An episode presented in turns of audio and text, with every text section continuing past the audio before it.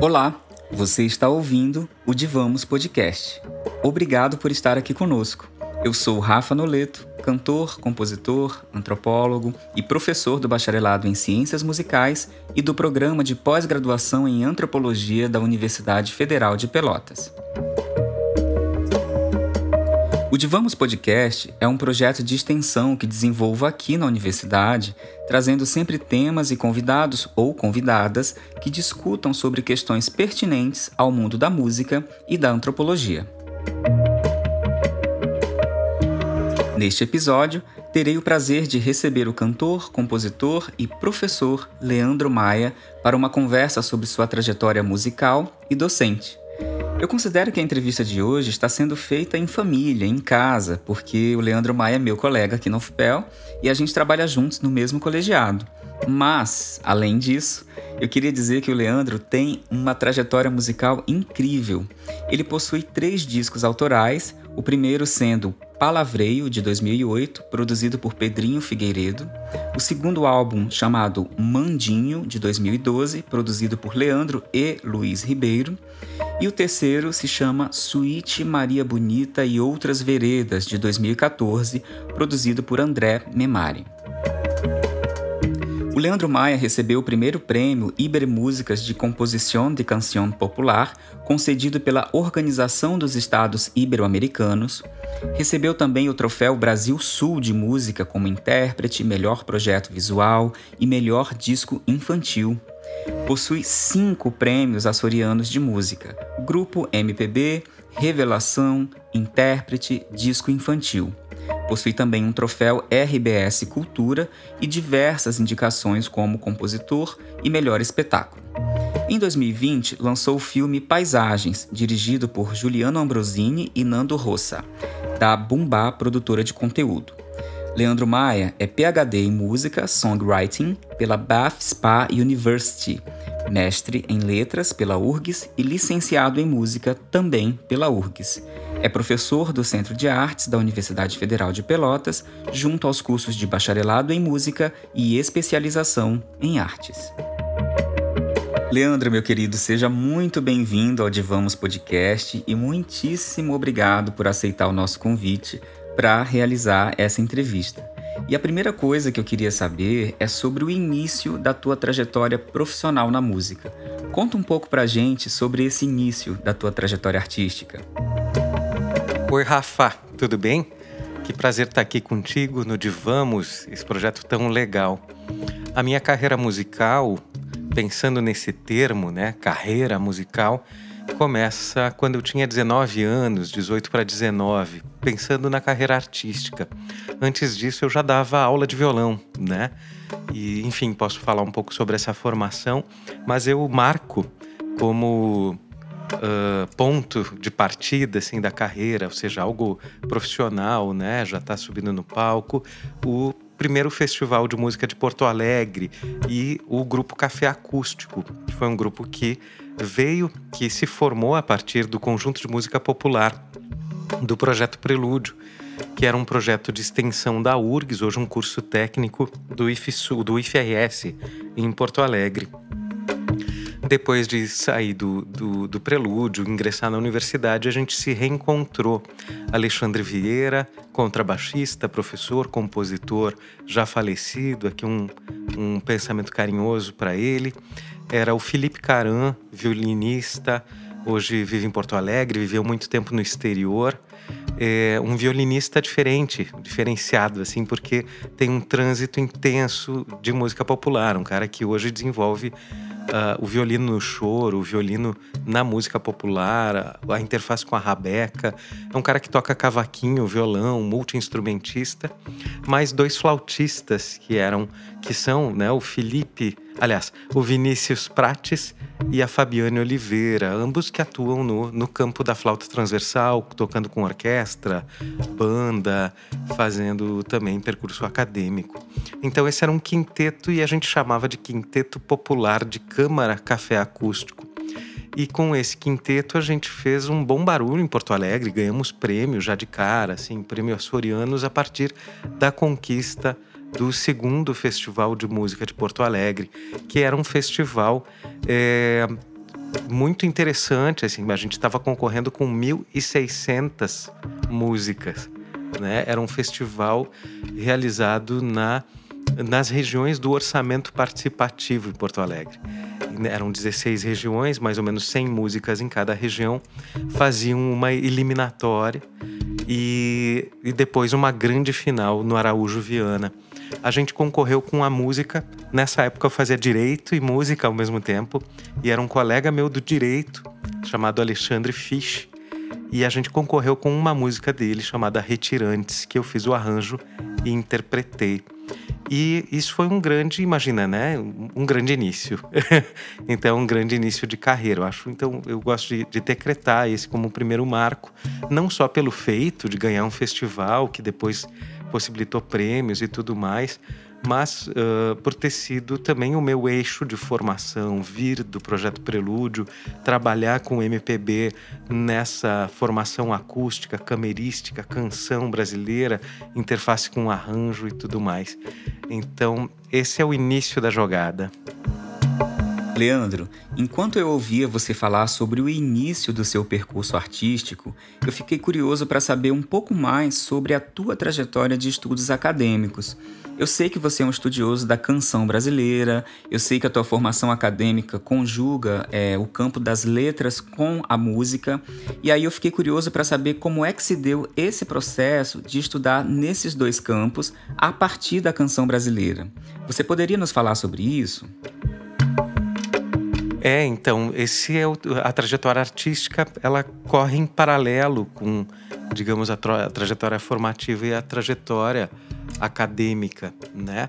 Uh, eu já era, então, estudante de ensino, já era estudante de ensino superior de música, fazia música na URGS, quando surjo profissionalmente. Então, claro, como todo mundo, eu não esperei me formar para atuar profissionalmente.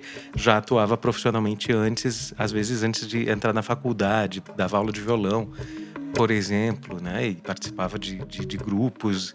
Uh, então, como eu tive a sorte de ter tido uma formação, ter tido uh, uma um direcionamento na minha formação. Né? Ela começou de uma forma bastante caótica, assim, com professores particulares, uh, escolas de bairro, né, em Porto Alegre. E lá e, de, e, aí tinha uma instituição importante que era a Escola de Música da OSPA.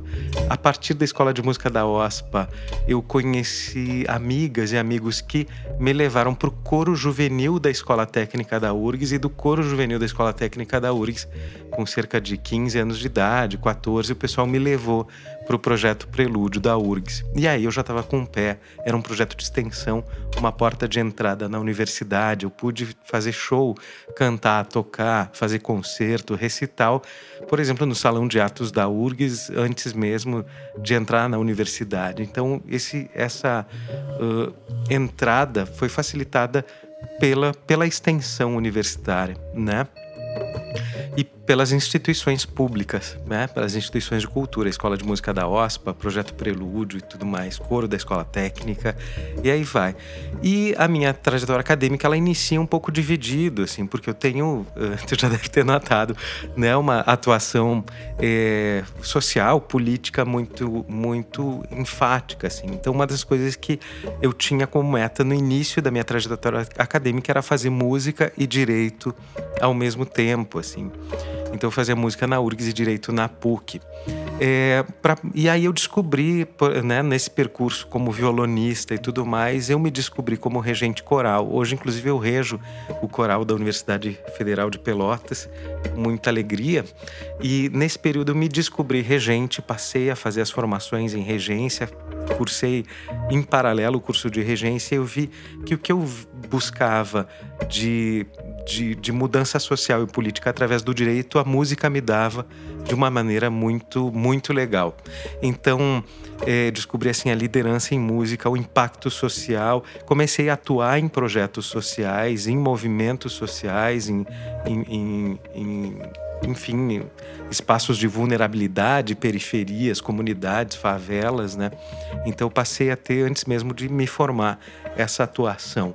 E aí, uh, aí, e aí sim o desafio da trajetória acadêmica, né? Porque a nossa trajetória acadêmica, acho que para nossa geração, né, Rafa, ela é uma, uma trajetória ainda voltada a um estudo vinculado à música erudita, né, um, ao repertório europeu e tudo mais, e o mundo lá fora, que era o mundo do bar, o mundo do festival, o mundo dos projetos sociais, o mundo da percussão, o mundo de, de canção, que é o que eu faço, era um mundo é, ainda não comunicado com a universidade, né? Em termos de conhecimento, disciplina, né? Aqueles projetos ali específicos. Claro, a universidade foi fundamental para a formação técnica, científica, acadêmica propriamente dita, mas com pouca formação social, que era o que eu queria no direito.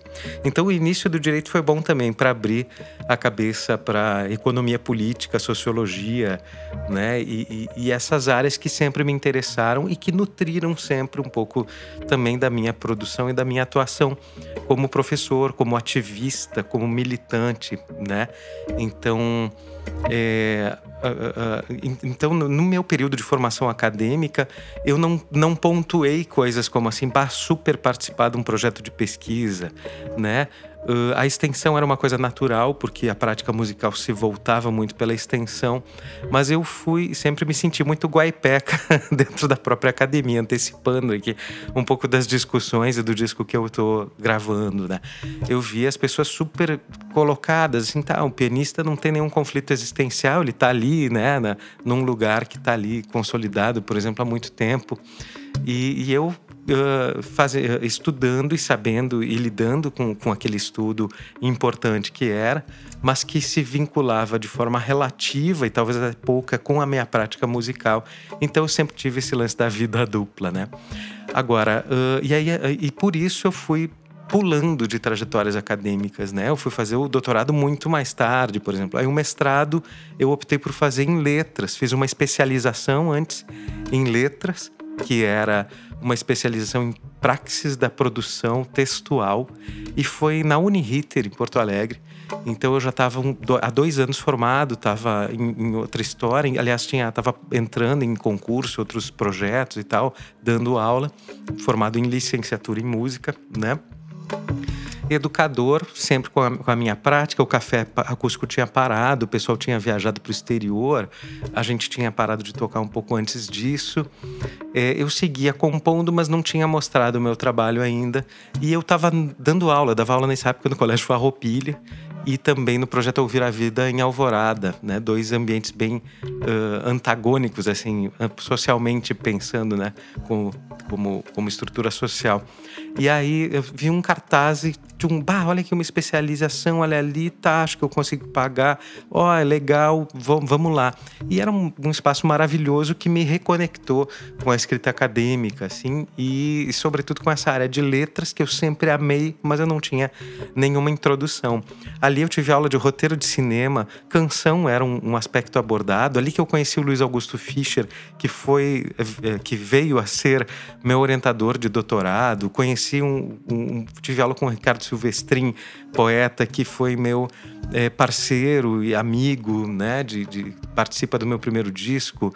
Enfim, tive aula com Antônio Sanseverino, com Charles Kiefer, que foi um estofo, uma base teórica de crítica literária e de produção, né? Teoria de criativa em produção textual muito poderosa. Tive aula de ensaio com a Maria do Carmo Campos. Enfim, foi é, ensaio, roteiro de cinema. Uh, com o Grandene, foi, enfim, foi super, uh, super interessante, assim. Então, aquilo me abriu e me botou para escrever. Então, eu comecei realmente me catalisou em termos até de, de escrita de, de poema, uh, crônica e tudo mais. E aí eu fiz um ensaio, esse ensaio foi aceito e ele foi recomendado. Eu escrevi outro ensaio e aí, pum, já encaminhei para a seleção do mestrado em letras. E daí o meu mestrado, a ênfase é, é né? Letras e literatura brasileira e luso-africanas, né? E eu estudei a canção como um gênero literário. Nisso aí, uh, foquei a dissertação numa única canção chamada O Quereres de Caetano, e produzi a dissertação em um livro que eu lancei em 2020, Quereres de Caetano, da canção a canção com orientação do Luiz Augusto Fischer e com orientação do professor Celso Loureiro Chaves, que foi um professor também muito importante para mim na época da graduação. Então essa é um pouco a trajetória até o mestrado, né? Depois entra, eu vivo esse boom das universidades, a minha, eu dava aula na rede municipal de ensino de Porto Alegre, envolvido com a minha namorada na época que começou a fazer concursos, eu comecei a fazer também. Fiz um concurso e fui professor efetivo da Universidade Estadual de Londrina. E aí minha esposa engravidou, estava vindo para Pelotas e aí, enfim, me, optei por segui-la e vim para Pelotas. Uh, pra... E aí, só, só depois de ser professor da Universidade Federal de Pelotas, que eu aí sim me autorizei a fazer o doutorado, mas também pude encontrar um doutorado que tinha a ver com o que eu queria fazer. Que. Uh, que, que era um doutorado em música popular, né? Então eu não me via na etnomusicologia, não me via na musicologia, não me via na letras de novo, né? Eu queria puxar para música, já estava dando aula num curso de música popular. O jeito de fazer um doutorado em música popular e em canção foi partir, arrumar as malas e partir para Inglaterra, correr atrás de uma bolsa. Então eu fiz o meu doutorado pleno no exterior, na uh, na Bath Spa University, que foi a primeira universidade no mundo que teve um pós-graduação em songwriting, em composição de canção. E aí, eu, aí sim eu consegui juntar e fazer a, a, o elo finalmente perdido da minha vida, que era música, canção e processos criativos. Leandro, agora eu queria que você nos contasse mais sobre o seu trabalho como docente. Em que momento da vida você se tornou professor? Eu queria também saber se ser professor era desde sempre um objetivo teu ou se isso foi uma possibilidade que se apresentou ao longo da tua trajetória é, musical e acadêmica. E aí eu queria aproveitar também para te perguntar sobre o trabalho que você desenvolve atualmente como professor na universidade, né? Que tipo de trabalhos você tem desenvolvido, com quais tipos de iniciativas você tem se engajado na universidade. E é interessante essa, essa interface com a docência, sabe? É, eu tenho. Meu pai foi professor. Ele foi professor autodidata, né? Ele foi professor numa, de português e, e, e ensino básico numa comunidade alemã no quando ele tinha tipo 17 anos de idade, ou talvez logo depois de sair do quartel, não, não sei ver, dizer exatamente mas uh, numa, numa comunidade de alemães, assim, muito próximo ali da região de Soledade, né? Isso porque o seu irmão mais velho, meu tio, meu pai tem 90 anos hoje, completou, então eu sou um filho temporão, tá? Então, vamos imaginar esse Brasil dos anos 40, 50, era o Brasil em que meu pai era professor, que o seu irmão era professor e meu pai foi substituí-lo, e que o meu avô, que se chama Ernesto, e o meu nome é Leandro Ernesto Maia. Esse Ernesto se dá esse avô professor lá nos recônditos do Rio Grande do Sul, na região de Fontoura Xavier, do Guamirim. É um cara que construiu a escola para poder dar aula, sabe? É, obviamente sem uh, formação específica, ninguém ali teve. Eu sou a primeira geração da minha família que teve é, ensino superior, né? Ou que completou o ensino médio, né? Ambos, meu pai e minha, minha mãe, não tiveram nenhum ensino médio. É, então, mas, mas meu pai se aposentou como bancário, né? minha mãe, a, a, a, a, dona de casa, então essa geração, né, de 90 anos, né, o, o casal, né, com o homem trabalhando fora e tudo mais. Irmãos mais velhos, aquela coisa toda. Mas por que, que eu tô falando isso? Porque a docência é muito intrínseca à minha família. E desde pequeno eu me vejo em situação de ensino, entre aspas, de, de mediar coisas, de facilitar coisas para as outras pessoas, né? E aí ah, a, a educação musical, a, a música uh, pintou como algo muito importante. Então a minha, a minha a minha formação docente se dá em movimento social, ela se dá em escola também, em projetos sociais, mas uh, e aí a, a, a, a, formação acadêmica ela vai a, docência acadêmica ela vai surgindo muito até em função da família da esposa e, e o desejo de, de botar o pé na, na pesquisa nas universidades e de construir desbravar esse campo né?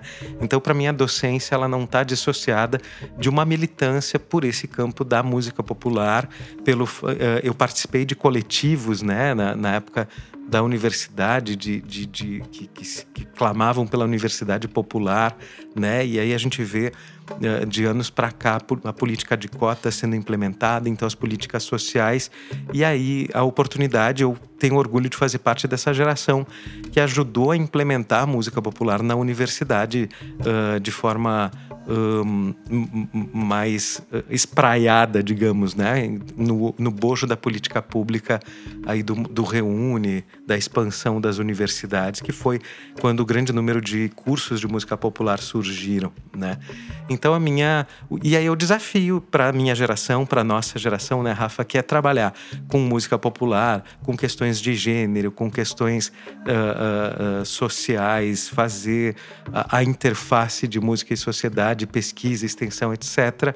Uh, sobretudo eu, eu, falando de música popular, sem ter estudado isso academicamente, né? Fui estudar isso depois, uh, só no doutorado. Então a gente está também construindo um campo. Então, para mim, a, a, não há dissociação entre a docência e entre fazer. É, Uh, e, e, e, fui construir o campo, o próprio campo de ensino, né? E desconstruir também algumas formas as quais a gente foi, foi ensinado ou se acostumou a sentar em sala, sala de aula, né? É isso aí. Mudando um pouco de assunto, Leandro, e falando em termos mais musicais, eu queria que você compartilhasse com a gente um pouco da tua própria percepção acerca do tipo de trabalho que você desenvolve, né? Como é que você classificaria o trabalho que você desenvolve? Em qual nicho musical você considera que o seu trabalho está inserido? E que tipo de assinatura você busca para o seu trabalho musical? Eu queria que você compartilhasse um pouco da tua própria percepção, né, de como você vê ou como você escuta o seu próprio trabalho musical. Hoje eu tenho muita tranquilidade, nem sempre falar sobre o meu trabalho musical é, foi, foi simples, porque é muito difícil rotular. Uh, um pouco porque eu sempre fugi né, dos rótulos e tudo mais. Então, cada trabalho, se tu fores ver, eu tenho três discos, estou lançando meu quarto disco, tem um filme uh, livro, etc. Cada trabalho é uma faceta diferente, cada trabalho é um projeto, né? E óbvio, quem olha de longe, sim, sabe que é o Leandro, sabe que, que é daquele jeito ali. Mas, uh, eu, então, como que eu resumo a minha produção musical? É, eu sou uh, um cancionista, né? Eu sou um cantautor, eu gosto do jeito que tu fala, cantositor, né? Uh, então eu me, me, coloco nessa, nessa perspectiva de um criador de canções. Eu trabalho nessa interface entre letra e música, a canção como linguagem, a canção como gênero, como forma, né? E aí ela se vale de tudo, de, de todas as possibilidades de estilos, gêneros, instrumentações, etc. Eu gosto de explorar bastante coisa, mas obviamente não fujo do digamos do escopo do que vem a ser uh, o que a gente conheceu como MPB nova MPB e sobretudo música independente, né? É, eu sou um, um artista independente nesse sentido. Leandro, considerando essa tua trajetória, que é uma trajetória artística, musical, mas também uma trajetória acadêmica, é, que se desenvolve simultaneamente, né? ambas as trajetórias se desenvolvem é, ao mesmo tempo, eu queria saber, assim, na tua opinião, quais são os maiores desafios de ser um professor universitário e artista simultaneamente? E aí, ser professor e artista, né, não é Uh, não é algo simples, não. É, assim, é, é, o objetivo da minha vida, né? O professor e o artista sempre estiveram comigo, né? Eu aprendi a cantar antes de aprender a falar, né? E, e sempre tive a relação docente em relação à música, mesmo desde adolescente, docente adolescente ensinando violão, com violão nas costas, andando pela cidade, desenvolvendo projeto e tal. E então, na verdade, é algo, mas não é tão simples, né? Porque uh, ser artista no Brasil e, e, e, sobretudo, assim, é, é uma demanda. Existe, existem preconceitos, existem resistências, não existe estrutura para que se pense assim a, ainda o lugar na arte. A gente já andou muito e, e evoluiu muito nesse sentido, mas é desafiador. Então, é, ao mesmo tempo em que a docência em si é uma arte, né? Mas, faz, uh, mas assim, então como é que eu tenho conseguido lidar com isso? Eu busco estruturar o meu trabalho na universidade, estruturando a universidade para que eu e outras pessoas possam fazer arte. E isso passa por um elemento básico que é gestão e produção cultural. Então, imaginem a trabalheira que é. Se eu não produzo, eu não toco. Se eu não dou um jeito de conseguir grana para colocar um microfone legal lá na, na, na, no estúdio, que a recém a gente tem esse tipo de equipamento é, no estúdio da universidade, né? É uma batalha, assim, é projeto de 2019 para comprar um microfone e, e, bons equipamentos em 2021 para começar a implementar e, e, e, em 2023, né? Então tu vê que, que é trabalho de base, é trabalho de longo prazo, é trabalho de estruturação, é como eu me sinto um pouco meu avô construindo escola tijolo por tijolo, só que não é construindo escola, é construindo estúdio, né? Mas a moral é a mesma, é estruturar algo que seja coletivo e que permita a produção e o desenvolvimento de pesquisa, reflexão em produção musical. Essa é a jogada. Ainda falando sobre ser professor e ser artista, eu queria te perguntar, Leandro, é, de que maneiras você acha que o fato de você ser um músico atuante é, que está sempre gravando, está sempre compondo, de que maneiras isso pode modificar a relação que você tem com os ou as estudantes na universidade é, e por quê? Né, se você acha que isso modifica também a forma como os estudantes te veem é, como professor, sabendo que você é um artista que está sempre produzindo, está sempre em processo criativo, né, sempre aí lançando novos trabalhos. Queria te ouvir falar sobre isso. Então, a, esse ser artista, ele, ele nos coloca em relação a, aos estudantes de uma forma, em, em outro, é, como um outro canal de comunicação, né? Isso é fundamental. Não é a, um mero, a mera relação é, professor-aluno, docente-discente, ela é ela é uma relação de, de, de, de companheirismo no âmbito da criação, né? E, e claro, permeável a as, as idiosincrasias dos processos criativos, das relações pessoais, né? Então a gente acaba tendo uma relação pessoal mais intensa, é, podendo uh, uh, uh, ter muita troca, né? No âmbito das percepções, conhecer novos repertórios, estabelecer novas linguagens, né?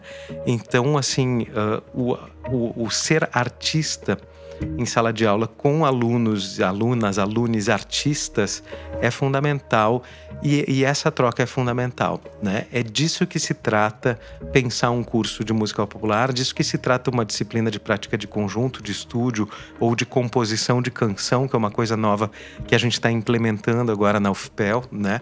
Uh, compor canção, a canção por dentro, a abordagem da música popular nos, dentro dos seus aspectos de processos criativos, né?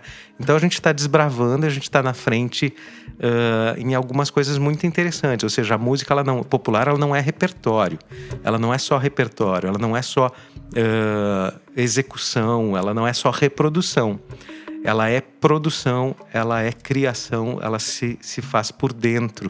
Né? E, a, e o objetivo é desenvolver através, por exemplo, de iniciativas como a Agimos, a Agência de Indústria Criativa e Mobilização Social, que a gente está fazendo na UFPEL, desenvolver também campos profissionais e áreas de atuação, modelos uh, não hegemônicos de distribuição musical e muito, muito por aí também. Então a gente tem uma potência. Eu acredito muito na universidade e nos seus mecanismos e na forma que a gente pode fazer valer os, as parcerias com as editoras universitárias, com a rádio universitária, colocando os cursos em, em produção. O desafio é fazer isso de forma é, profissional, tranquila, né? E, e, e, sabendo, claro, de todas as ansiedades e demandas que a gurizada tem, né?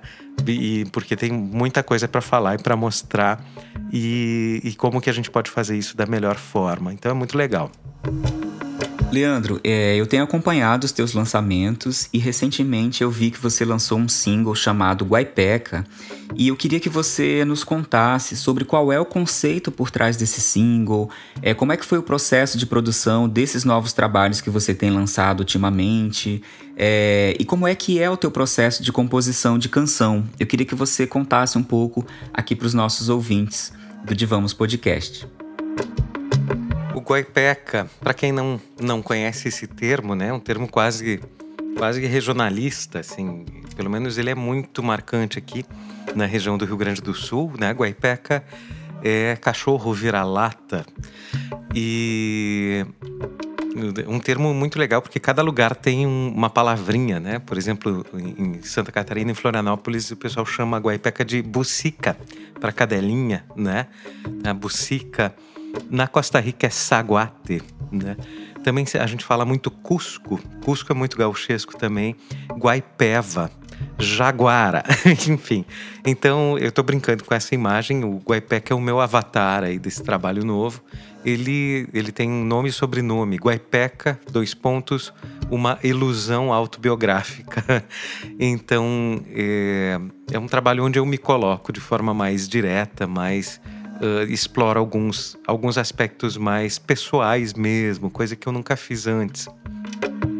Só agora no quarto disco eu estou me autorizando a fazer, fazer também críticas sociais mais diretas uh, e, sobretudo, trabalhar num, num, num tripé que, que me acompanha, mas que não estava reunido num mesmo trabalho, que é o tripé amor, humor e política e crítica social, né? E o Guaipeca é esse ser de, de, identidade indefinida, né? não só em termos de raça, mas de local, ao mesmo tempo transita, resiste e consegue trabalhar com doçura, amor, mas consegue avançar e ser brabo. Enfim, tá? Esse é um pouco o mote do trabalho que homenageia outros guaipecas, em especial guaipecas né, vira-latas como, por exemplo, o Barão de Tararé, um jornalista fundamental da cultura brasileira, né, o Aparício Torelli. É, claro que tem uma reflexão regional nisso, Aparelho, Aparício Torelli, né, o Aporelli é um cara é, que saiu do Rio Grande do Sul também e tal, foi ser jornalista, cartunista, uh, no Rio de Janeiro, um cara famoso por suas por seus trocadilhos, frases de efeito e rapidez na crítica ao poder instituído. Foi preso político várias vezes, enfim. É uma pessoa admirável que tava, tá, anda meio esquecida, assim, talvez no imaginário. E eu acho que. E eu gostei muito de resgatar. Quando eu penso num Guaipeca, eu penso no Barão de Tararé. O processo desse disco é bem diferente dos outros. Ele é um disco totalmente autofinanciado. Também por isso Guaipeca. Ele é totalmente independente e gravado no meu home studio, no meu estúdio aqui em casa com a produção de um excelente músico rodado aí nos melhores estúdios e nas melhores produções, que é o Luciano Melo. E uma produção que começou muito por acaso, da gente se encontrando inclusive para eu entregar um disco para o Luciano, enviado pelo amigo em comum nosso e parceiro Marcelo Delacroix. E aí a gente iniciou um processo que, que iniciou como uma consultoria, do tipo, ó, oh, como é que eu posso tirar o melhor som desse meu estúdio aqui? E aí a gente foi Uh, se apresentando canções, eu fui apresentando canções para ele e a gente fechou uma, uma produção juntos, né? Então ele é o meu produtor, é o cara que cuidou que deu grandes dicas de arranjo, que sugeriu, inclusive, retirada e, in, in, e entrada de instrumentações, estruturas e tudo mais. E o cara que, que captou de uma forma incrível assim o som e, e que se encantou pela proposta do Guaipeca, ou seja, ó, nós vamos tirar o som e vamos fazer música com o que a gente tem. Então ele é um disco com um som de extrema qualidade, coisas muito bem tocadas e tal, mas, uh, mas realmente feito de forma intensiva, gravado em duas semanas, né, na, na, minha casa de canções que eu venho compondo há muito tempo e que realmente eu estava pensando em não não gravar. Eu, a, a, a, proposta do Guepeca era ser filme, tanto que eu fiz um filme agora que lancei em 2020, na verdade, chamado Paisagens. Esse filme Paisagens, na verdade, seria o Guaipeca, né? Ele não foi o Guaipeca porque veio a pandemia. A gente teve que parar gravações e tudo mais. E, e quando viu, avaliou o material, a gente viu que tinha um, um excelente material e que já poderia lançar. E aí a gente eh, reformulou roteiros e tudo mais. Então, o processo criativo do Guaipeca uh, é diferente de outros processos. Ele, ele reúne uh, algumas três canções que foram compostas para o prêmio Ibermúsicas, um prêmio que eu ganhei. Então, na verdade, tem um apoio, sim. Tem esse apoio antigo, lá de 2014, 2015, que é, foi o prêmio Ibermúsicas de, de canção. Ele é concedido pela Organização dos Estados Ibero-Americanos.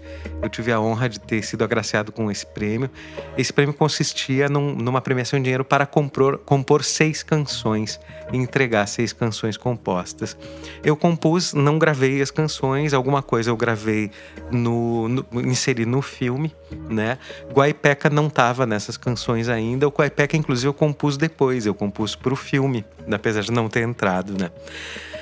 E óbvio que, que o processo criativo ele é muito ele é muito variado de canção para canção, né? Eu tenho algumas preferências, via de regra eu gosto de fazer letra depois da música, né?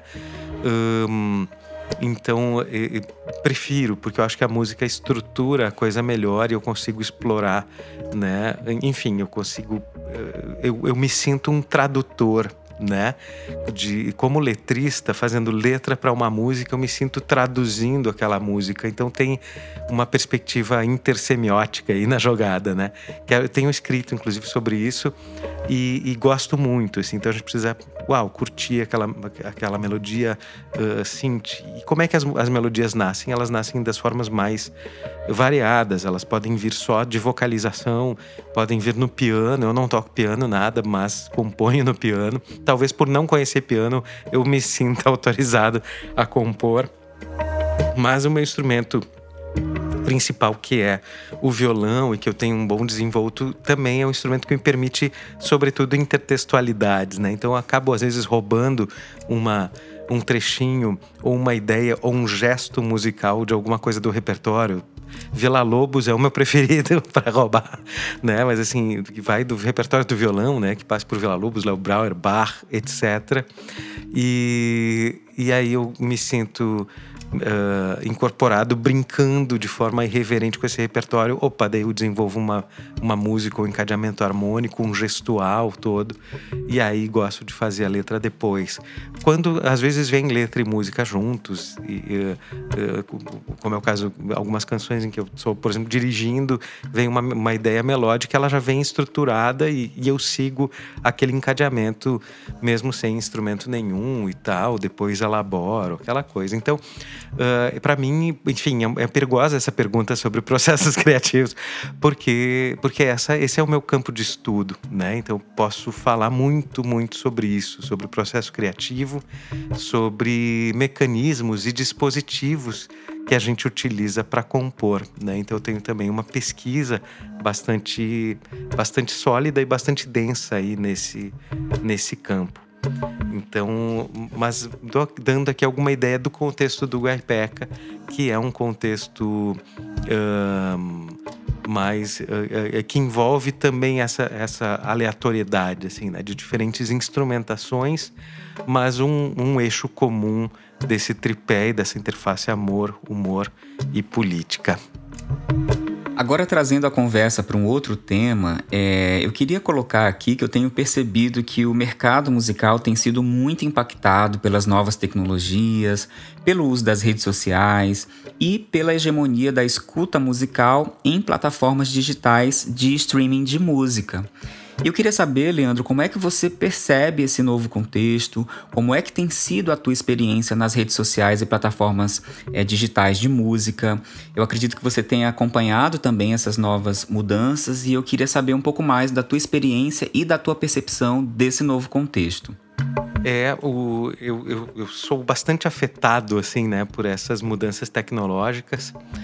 É, não me sinto ainda uh, em casa nas plataformas de streaming, né? Eu lancei, eu, lancei discos sempre em CD, né? E meu primeiro disco é de 2008, o segundo de 2012, depois 2014. Aí eu saí pro doutorado, tal. De lá para cá, prática, os, os aparelhos, o que me incomoda, que não, não me incomoda, né? Mas o que é típico e que a gente verifica há muito tempo, sempre foi assim, é a relação entre hardware e software, né? Ou seja, tem toca disco, hum, tem que produzir disco, tem toca CD, produz CD. Só que agora o, o, o, toca CD já não é uma coisa que se vende é, os computadores que foram que passaram a ser os aparelhos principais durante um período aí, anos 2000 para 2010, né? Uh, já vem sem drive para CD, né? Uh, e aí tudo se jogou para o celular e hoje o celular ele é o smartphone, sobretudo, né? Ele é o aparelho central. Ele ele, ele concentrou toda toda a produção tecnológica para ele. Né? Então, hoje eu posso até acessar a minha conta bancária. Eu, eu, o que mais me assusta é isso, né?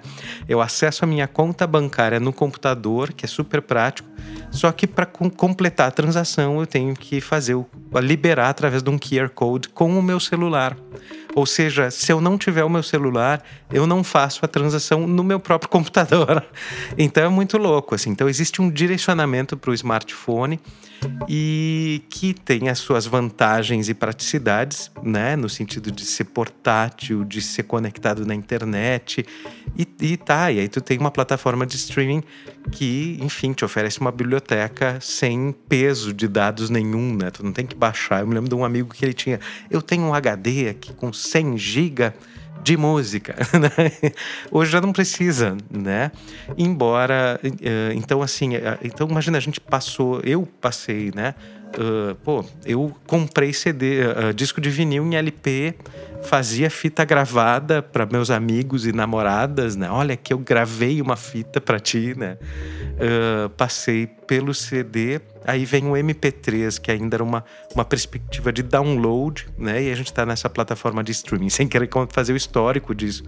Mas é muita, muita mudança, muito rápido. Uh, uh, e, e, assim, o sistema que eu conhecia de distribuição né, de como vender música e viver disso, esse sistema se foi. Cana os canais de televisão que transmitiam a minha música quando eu lancei os primeiros discos, eles não existem mais, ou se modificaram, os programas não existem mais, esses jornalistas não estão mais lá. Uh, então a gente trocou, assim, digamos, aquela curadoria de jornal, de jornalista, para curadoria de playlist e que a gente não sabe muito bem quem é, como é que chega. Para mim é um pouco obscuro, assim, ah, que legal as playlists editoriais, né? Pô, cadê o nome dessa pessoa? Como é que eu mando um e-mail para essa pessoa? Né? É uma coisa meio secreta ainda. Tem os canais, tem. Então Uh, e, por outro lado, os mecanismos, os velhos e bons mecanismos de, de, de, imposição econômica, eles permanecem. Né? Então, o Jabá trocou de nome, o Jabá está tá permeando a agregadora. Né? O Jabá ele, ele é o, o, a promoção paga na playlist. O Jabá é o meu item patrocinado no Facebook para jogar para a plataforma, etc, etc.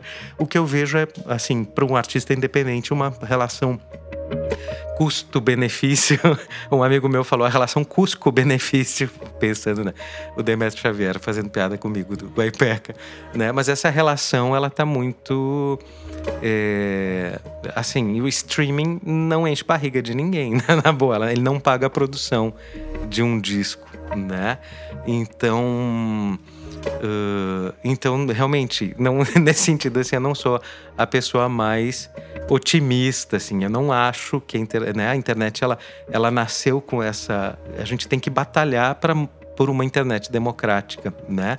E no âmbito da universidade a gente está buscando criar alternativas de distribuição que permitam agregar valores, né? Um dos, uma das minhas pesquisas como investigador é justamente sobre isso, sobre é, capital, né? Como é que o capital do campo cultural, sobretudo no campo musical, se dá né? E ele não se dá só por. Se a gente entrar nessa de que o nosso capital se dá por likes, por views, por plays, a gente está ralado. A gente está ralado, porque ele não, não é só isso, né? Uh, que envolve um capital que eu mapeei cerca de 13, 14 subcategorias, né? De, de legitimação, posicionamento, reputação, prestígio, Uh, enfim, maneiras de consagração de trajetórias musicais que, infelizmente, o campo uh, uh, reduzido né, da, da, da, plataforma do streaming não permite. Né? A gente vê que o que está tocando é, são ainda a, é ainda a concentração do mercado nesses três grandes conglomerados, por mais que exista é, diversidade, né, e que, que a produção nunca esteja, não, nunca esteve tão intensa, né, mas os algoritmos eles obviamente buscam privilegiar a sustentabilidade da plataforma, né, então claro que, que, que existe um privilégio de quem consegue patrocinar anúncio, etc, etc. Então mesmo uma playlist aleatória, eu coloquei uma música e aquela playlist vem aleatória, enfim, ela não, esse aleatório já não existe, né? Existem programações e, e, um desenvolvimento grande dos algoritmos e tudo mais. Não entendo nada desse riscado e a jogada é justamente essa. Eu me sinto um Cusco em tiroteio, né? Nessa nova, nessa perdido, né? Perdido como Cusco em tiroteio né? nesse cenário, assim. E acho que cabe a gente buscar entender, compreender, in, uh, entrar para saber como é que é e tudo mais. Faz parte. A gente está, se vocês estão me ouvindo através, né? A gente está se ouvindo através de um, de um de uma, um podcast que, que entra numa determinada programação, enfim. Então a gente precisa estar tá aqui ocupando esses espaços. Parabéns, Rafa, também por, por encarar essa, essa jogada, né? Leandro, para encerrar a nossa entrevista, é, eu queria te perguntar que tipo de expectativas você possui com a realização simultânea do teu trabalho como professor e do teu trabalho como músico, como artista. A ideia dessa pergunta aqui, Leandro, é para você falar um pouco mais para gente sobre quais seriam os seus propósitos em termos de atingir certos objetivos, deixar é, uma contribuição importante tanto como professor quanto como artista para as pessoas é, que entram em contato com o seu trabalho.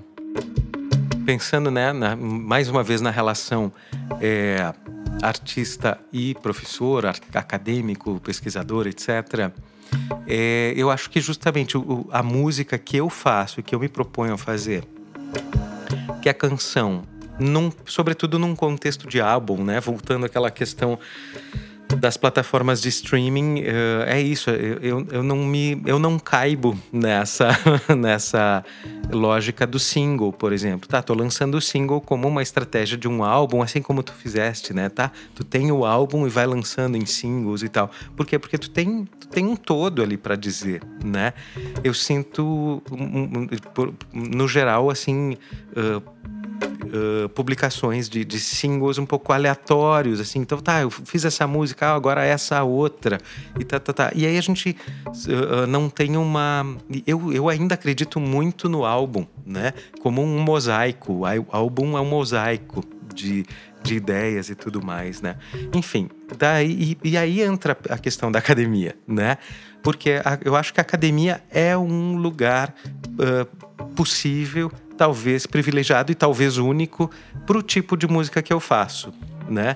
Que é canção, que é uma, uma discussão sobre letra e música, que tem uma perspectiva envolvida de reflexão sobre forma, e óbvio que forma é conteúdo, né? Mas que propõe é, discussão e revelar outros temas, sobretudo que não estão uh, hegemônicos. Ah, vou dar o exemplo do Barão de Tararé, né? Ok, ninguém fala mais dele por aí e tal. Então, uh, em termos de, de interesse de pesquisa, de memória, de patrimônio, digamos, musical e cultural, é, de espaço de produção, de discussão aprofundada. Eu, quando ouço uma canção, eu ouço ela várias vezes. Quando eu ouço um álbum, eu viro e reviro esse álbum, esse LP, esse CD, ou mesmo em streaming. E eu sinto muita falta no streaming de ter mais detalhamento, de valorizar mais os músicos e musicistas que estão ali de saber quem tocou cada faixa, de quem arranjou cada faixa. Essas informações não tem. A gente vai no detalhado lá do Spotify, ok, tu tem o intérprete, o compositor, a, a, gravadora, mas tu não tem detalhes. Eu não sei quem gra gravou o tamborim de tal faixa, sabe? Isso me incomoda, isso me incomoda profundamente.